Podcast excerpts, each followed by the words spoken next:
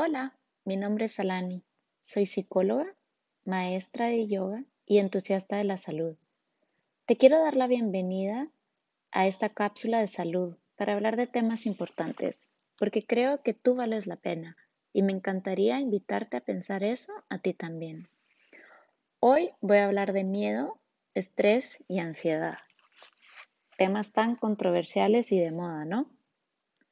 Pues si buscas la definición de estos tres términos, te darás cuenta que son distintos puntos de una misma constante, tres puntos en una misma línea. El miedo es la sensación de angustia provocada por la presencia de un peligro real o imaginario. El estrés es la reacción fisiológica del organismo o del cuerpo cuando nuestros mecanismos de defensa entran en juego al percibir una amenaza. Recuerda, esta percepción puede ser real o imaginaria. Y la ansiedad es un estado mental caracterizado por una gran inquietud, excitación e inseguridad. La dificultad de definirlos y delimitarlos exactamente corresponde directamente a la facilidad de pasar de uno al otro.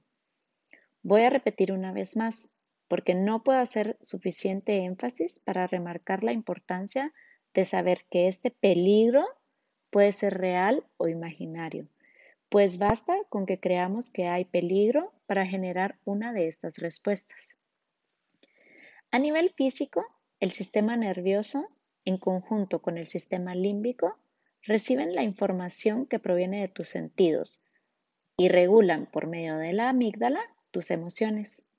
Esta amígdala desencadena la respuesta de pelear, huir o congelarse, fight, flight or freeze response. Bueno, incluso las investigaciones más recientes del trauma hablan del fun response, la respuesta de complacer.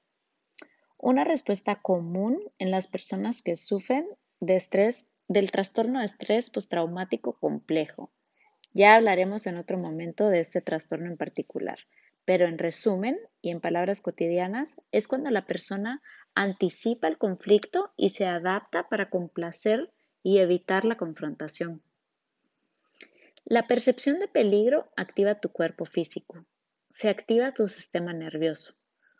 Tu cuerpo se prepara aumentando el metabolismo celular, aumentando la presión arterial, la glucosa en sangre y la actividad cerebral.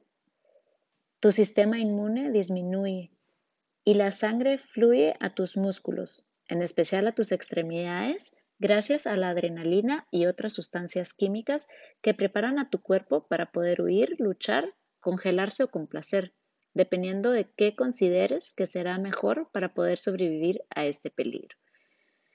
Esta consideración de cuál será la mejor respuesta no sucede de manera consciente. Todo sucede en segundos en tu inconsciente, en esta parte de tu cerebro que no controlas al 100%. Son reacciones, más como reflejos o instintos. Pues estas sensaciones incómodas y desagradables son normales y cumplen una función de supervivencia, pues nos permiten reaccionar ante el peligro. Pero muchas veces, como ya lo comentaba antes, tu sistema nervioso es activado por estímulos imaginarios y estar en un constante estado de alerta es desgastante y devastador. Sin embargo, es recompensado por el mundo moderno, la vida de hoy, tan rápida, tan cambiante y tan competitiva. Imagínate cuánto, en especial ahora, ante la incertidumbre, el dolor y el duelo que nos ha traído la pandemia del COVID.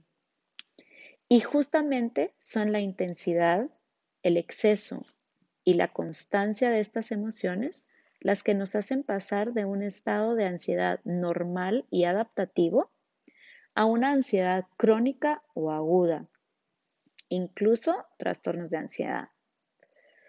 Si sufres o crees que sufres de algún trastorno de ansiedad, entre ellos encontramos la ansiedad generalizada, el trastorno de trastorno obsesivo compulsivo, el famoso TOC, fobias, la fobia social o bien llamada ansiedad social, Las crisis de angustia, trastorno de estrés postraumático o trastorno de estrés postraumático complejo, mis recomendaciones son, primero, descarta una enfermedad física atendiendo al médico.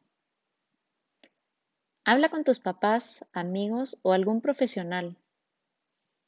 Acude a un profesional de la salud mental. Haz ejercicio de manera regular. Trata de comer y dormir bien. Recuerda que estos son problemas de salud de los más comunes y afectan a personas de todas las edades. Te cuento que cuando yo estaba en la universidad decían que para el 2020 la causa número uno de muertes en seres humanos sería de estrés. ¿Y qué crees? Por ahí vamos. Recuerda, somos seres sociales.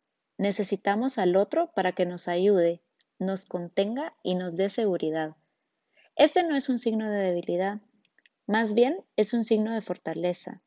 El poder, primero, identificar que necesitas ayuda y segundo, pedirla. En el yoga y la meditación encontrarás herramientas sumamente útiles, debido a que tendrás un enfoque en el aquí y ahora. La intención es estar presente, es estar presente con tu cuerpo, con tu mente y con tus emociones. Activarás tu sistema nervioso parasimpático, que es el encargado de relajar el cuerpo, y aprenderás diferentes técnicas de respiración y relajación. Mi nombre es Alani y hoy agradezco por tu existencia, por coincidir aquí contigo. Si disfrutaste de esta cápsula de salud, te invito a comentar. Me encantaría escucharte o leerte, a compartir con quienes creas que les puede servir y darle like. Te veo a la próxima.